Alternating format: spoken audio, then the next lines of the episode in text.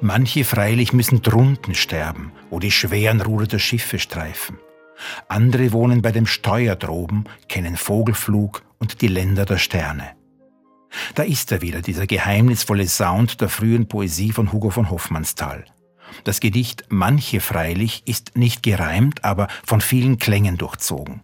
Die Ungleichheit der Menschen, die die erste Strophe anhand der zwei Ebenen eines Schiffes veranschaulicht, wird in der zweiten Strophe in weiteren Bildern geschildert. Dann werden in der dritten Strophe die beiden Welten in Verbindung gebracht. Doch ein Schatten fällt von jenen Leben in die anderen Leben hinüber, und die Leichten sind an die Schweren wie an Luft und Erde gebunden. Man kann sich also, prosaisch gesagt, nicht abkoppeln von fremden Schicksalen, vom schweren Leben anderer Menschen. Und hier macht das Gedicht einen Schwenk, denn in den letzten beiden Strophen spricht ein Ich. Ganz vergessener Völker Müdigkeiten kann ich nicht abtun von meinen Liedern, noch weghalten von der erschrockenen Seele stummes Niederfallen fremder Sterne.